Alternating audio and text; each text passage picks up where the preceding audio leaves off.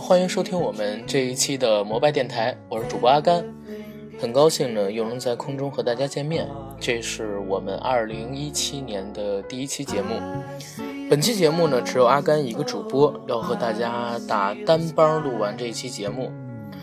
在节目开始之前，先说一下本期的主题，叫聊聊心里话。想跟大家分享一下，从十月份开始更新我们摩拜电台之后，阿甘生活上的一些改变，包括这个节目带给我的开心、快乐，以及一些挫折还有痛苦。嗯，希望能得到大家的一些反馈跟喜欢吧。老规矩，广告。我们的节目呢，目前已经在喜马拉雅 FM、荔枝 FM、苹果播客和网易云音乐同步播出。欢迎大家呢可以关注我们、订阅我们，并且转发我们的节目。同时，如果想了解节目的最新资讯，大家也可以关注微博平台的“摩拜电台”官微六个字，搜索我们。同时可以成为我们的粉丝，了解到最新的节目资讯。阿甘在那里等着你们。那 OK，让我们现在进入今天的节目。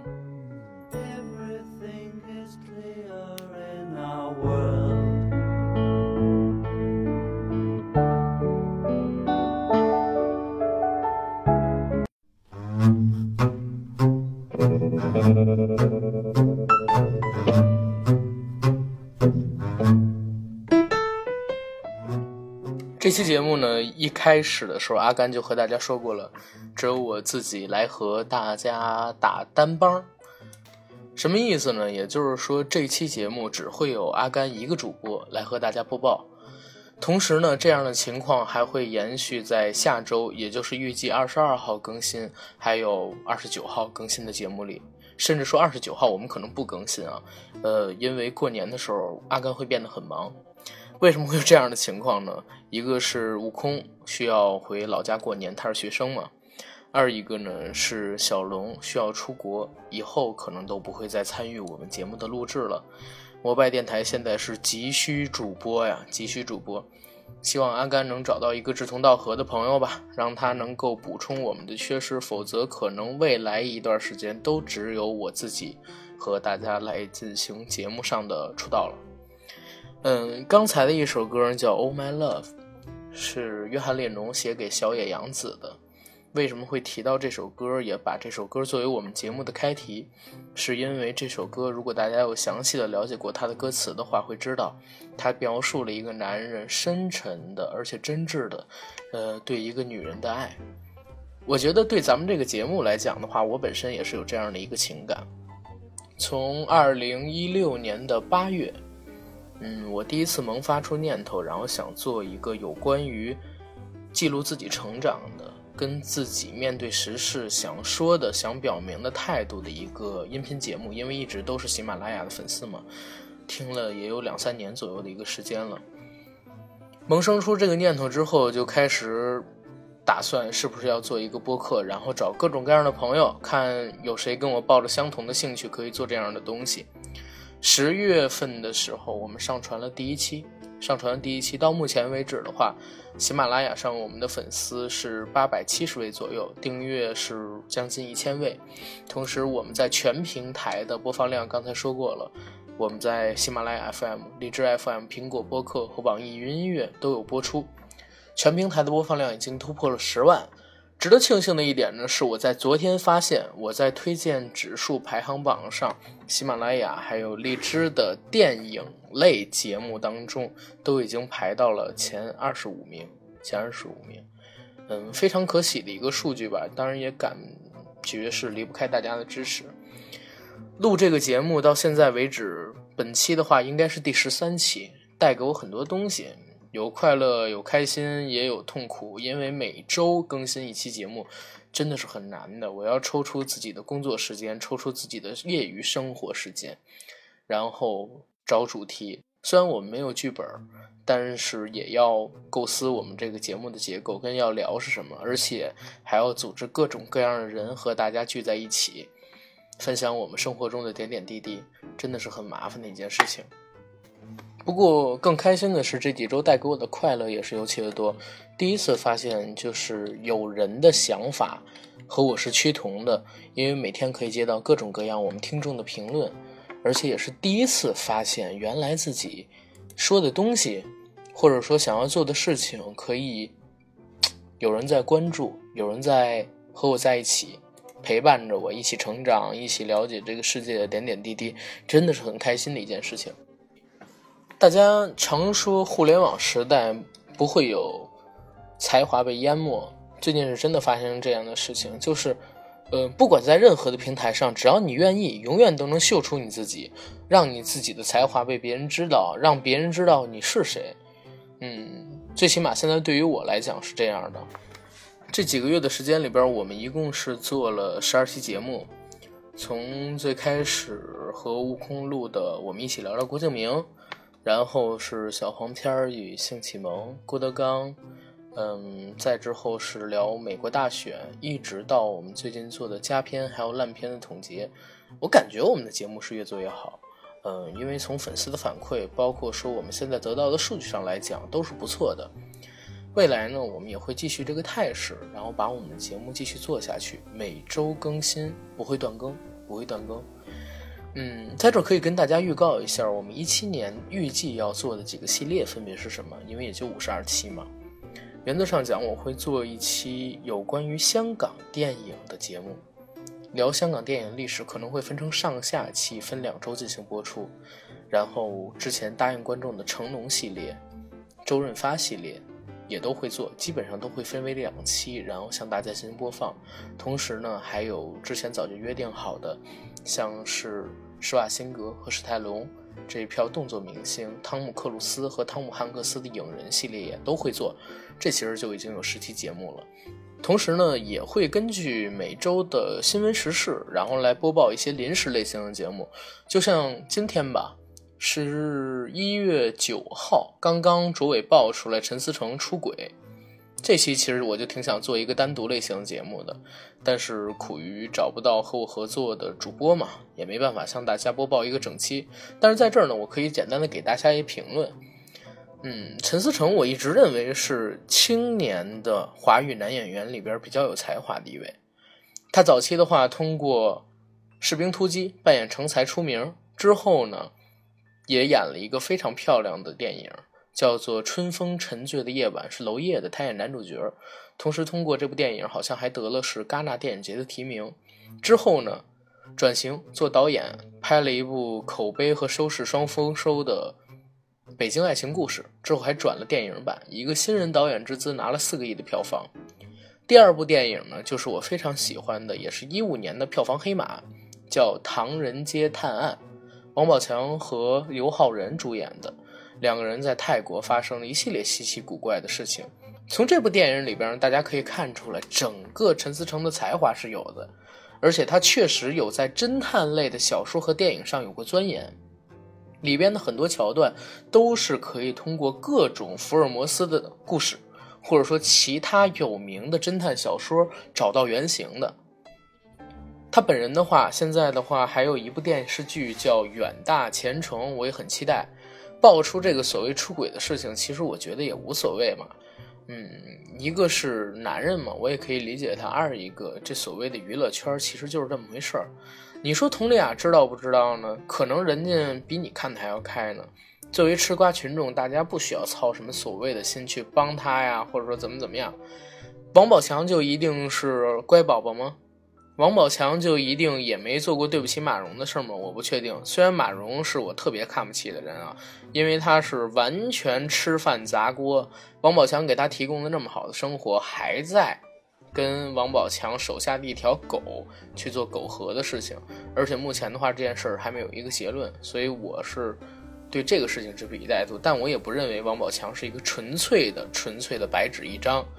更何况是比他看上去更精明的陈思诚和佟丽娅，我觉得这件事儿最大的可能性是不了了之。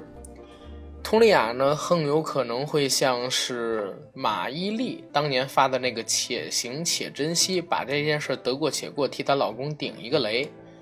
然后呢，我们就接着当个吃瓜群众，好好的看陈思诚接下来的片子就 OK 了。因为一个影人，一个娱乐圈的从业者，或者说一个文艺界的从业者。最大的力量还是要靠自己的作品去赢得观众的同意。那如果他能交出好的作品，我可以间接的忽视他人格上的一些弱点。就像我特别喜欢成龙，虽然有的时候我不赞成他的所作所为，但他在电影上，他在作品上是交得过去的。所以我也认为 OK 啊，没问题啊，我很接受，我不 care 你那些所谓乱七八糟的事儿啊，因为可能我到了你这个身份，到你这个级别，我做的比你还过分。将心比心。每一个人都不是圣人，我们也都不能说是自己直接就可以做到像成龙那个样子，对吧？是不是呢？嗯，整个一七年，希望可以把我们的节目越做越好，在这儿许下几个期许。因为在一六年的时候，我们的全平台粉丝量刚刚突破一千，那希望到一七年十月份，我们的节目到一周年的时候。整个摩拜电台粉丝可以过五千，同时呢，单周节目的播放量在单个平台上可以破两万，可以破两万，这是目前我们没有到达过的数据。希望一七年的十月份，也就是我们满一周年的时候可以达到。在这一点上，需要大家所有人的帮助和努力。嗯，然后接着说我们这一年的故事。十月份的时候，我和悟空第一次录节目，当时是我找了朋友的一个公司。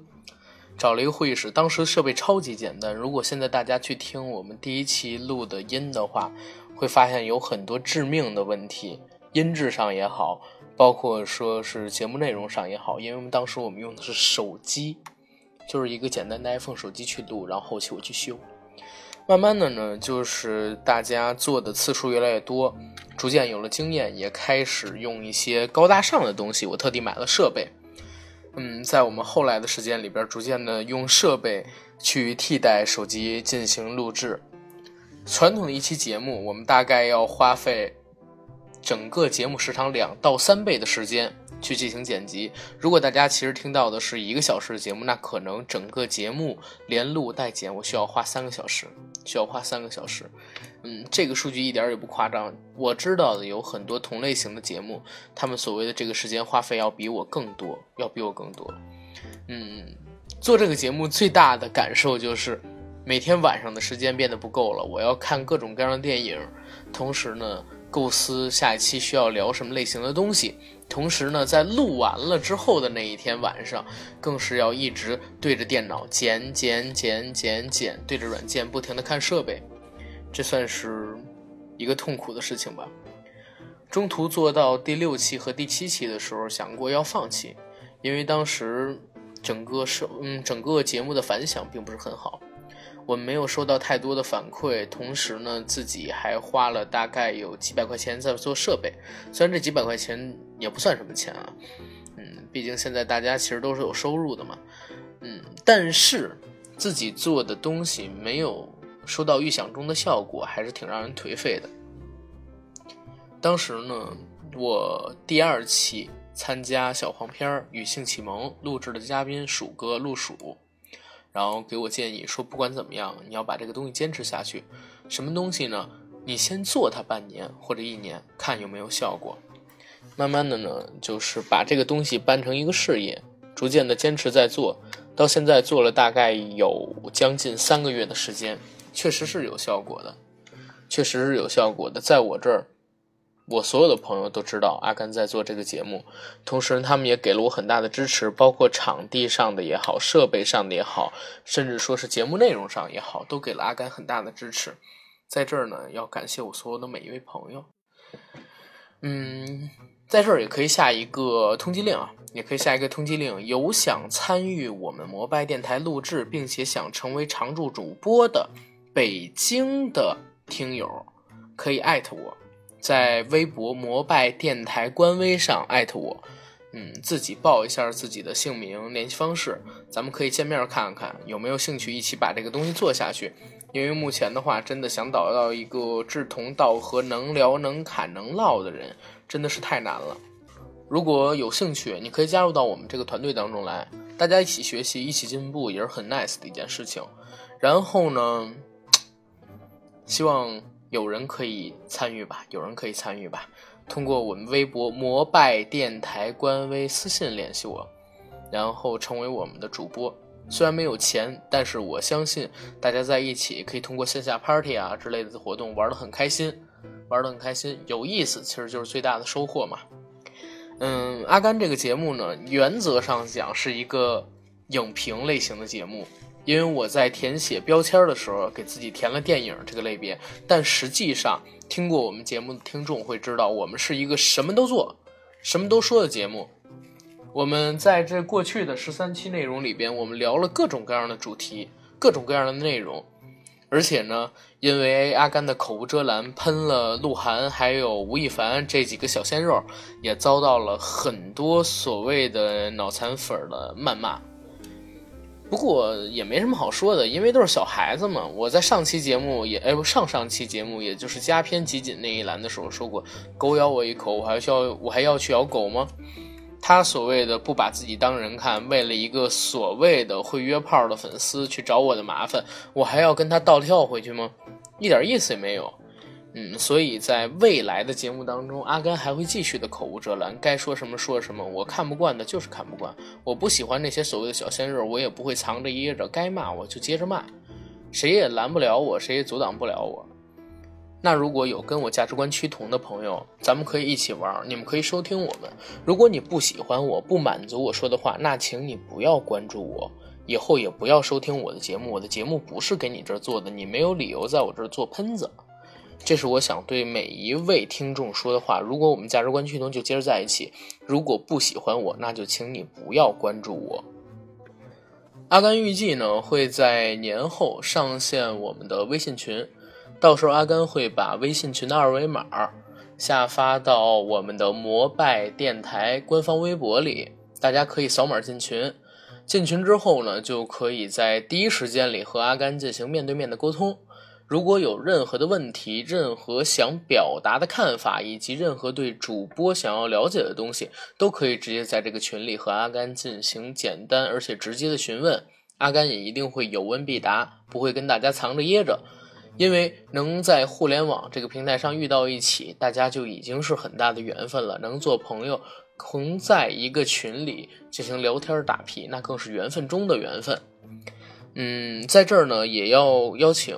有运营过微信群经验的，尤其是做内容微信群有经验的朋友，可以提前通知我，我可以把群管理的权限给到各位。通过各位的帮助，希望能把我们的节目，把我们的微信群越做越好。同时呢，未来摩拜电台也会开展大系列的一连串的线下聚会活动。大家通过这些聚会活动可以聚集在一起，一起畅聊我们的生活，一起畅聊我们最近遇到的好玩的事情以及有趣的事情，这都是非常有意思的。希望大家可以给到一些支持吧。建了微信群之后，希望大家可以踊跃的参与进来啊，成为我们的群友，大家一起分享所知所得都是很好的事情。咱们虽然搞不成一个什么所谓的电台版《非诚勿扰》。最起码呢，也可以来一个同城交友，或者说线下活动一起参与参与，对吧？大家可以一起约着看电影，一起约着玩桌游，一起去轰趴，都是可以的。回到咱们节目这个主题啊，嗯，就是聊聊心里话。到目前为止，大概做了有十一期节目了，最满意的那一期，嗯，就是在第二期的时候，聊聊我们的小黄片与性启蒙，当时是和。嗯，鼠哥，然后还有小龙，我们三个人录的那一期节目，虽然是我们第二呃第二期节目，而且照样是拿 iPhone 手机录的，但是效果我觉得特别好，是我们所有节目里边最经听也最耐听的一个。大家直抒胸臆，然后告诉每一个人我们过去成长的历史跟经历，我们看过的那些片子，我们追过的那些女神，那些李丽珍、舒淇、武藤兰、吉德明步、小泽玛利亚、眼前苍梧等等等等等等。我觉得那一期是非常有意思的。以后呢，呃，像人不猥琐枉少年这个系列，我们还有可能做下去啊。嗯，把鼠哥改天再叫过来，或者说等小龙回国，我们也可以一起来参与。之后的话呢，再差一期应该是第四期，也就是我们在聊美国大选那一期，因为确实是对那个很感兴趣，所以阿甘一直有关注美国大选的事情嘛。包括那期好像我也聊了不少的干货，我对特朗普的看法，对他实行的政治的看法，对他为什么能赢，我也给了一个比较详尽的描述。再之后的话就是聊了有郭德纲那一期。哎，对了，郭德纲那一期我好像可以叫唯一过来，我的相声搭档。我们两个人其实已经搭档了有六七年的一个时间，两个人相互了解很长时间了。嗯，对于整个相声圈的亲密，我们两个人也比较清楚，包括郭德纲。在从事之前做过什么？为什么现在，嗯，那个叫何云伟改名叫何伟，号称自己叫海清，还有曹云金当年在德云社张狂不可一世吹过的牛逼，以及。于谦儿家里是什么背景，都可以跟大家做一期节目，然后详细的聊一聊。德云社的水可是太深了，整个相声圈的水可是太深了。要相声圈往前聊的话，我们还能聊到侯宝林、张文顺先生那一块儿，看看以后会不会抽出时间来吧。再之后的话，我们做了有冯小刚，冯小刚那一期节目是聊我不是潘金莲，但是我觉得我不是潘金莲不是我最喜欢冯小刚的作品。大家可以听过我们节目这十几期的话，会发现我不止一次的用到了甲方乙方里片尾葛优那段台词。那天晚上，我们喝了很多酒，说了很多肝胆相照的话。一九九七年就这么过去了，我很怀念他。哇，说的我都起鸡皮疙瘩。嗯，阿甘自己的话，基本上在每一年。都想用这个词，就是又一年过去了，我很怀念他，作为这一年来的一个总结。包括今年，我好像给我朋友圈里将近八百名好友群发了一条语音，也是在聊说，嗯，二零一六年过去了，我很怀念他，感谢二零一六年里边所有人对我的帮助与爱。嗯，在新的一年里边，我希望能和大家一起前行，保持战斗。那。如何如何如何如何？我觉得特别牛，特别牛逼。嗯，葛哎，对，葛优也可以做一期节目，因为今年的话，我还看到了葛优特别好的一部片子，叫《罗曼蒂克消亡史》。之前我们在聊2016年的佳片系列的时候，里边有带到这个片子，但是这个片子完全可以详细的做一部的，可以叫它叫做《上海往事》。可以把它叫做《上海往事》，嗯，这个片子里边葛优演了杜月笙，虽然假称姓陆，但是明眼人一眼就能看出来他其实做的是谁。里边呢有一句特别真挚的类似于爱情的话，就是他看到做了慰安妇的章子怡，当然是在那个战后俘虏所看到的。他说了一句台词：“我看你上了车，往北方开。”你应该是先去苏州坐火车，再往北走。我有时候会想到你，你应该是在北方。我就那个词，虽然就是特别平淡，然后用呢喃的声音把它念出来，但是是整个片子里边最接近爱情的话，演得特别好。葛优绝对是中国最好的男演员之一，之一。为什么是之一？因为我还觉得有梁家辉、梁朝伟的话，跟他们相比都要差一个档次。葛优可以单独做一期节目，然后算上刚才那一期，哇，二零一七年已经排出去一半了。嗯，OK，那咱们今天就跟大家聊到这儿，我把这歌呢再给大家听一遍，然后咱们就结束。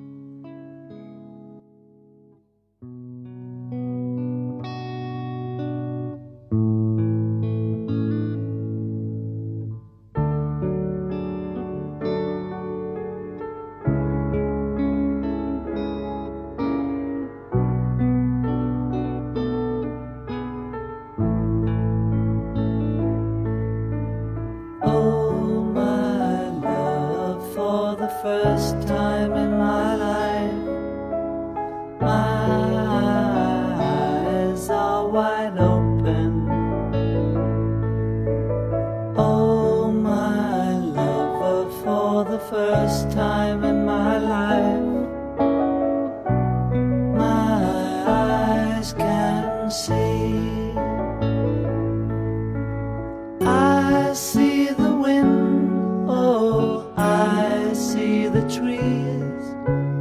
Everything is clear in my heart. I see the clouds, oh, I see the sky. Everything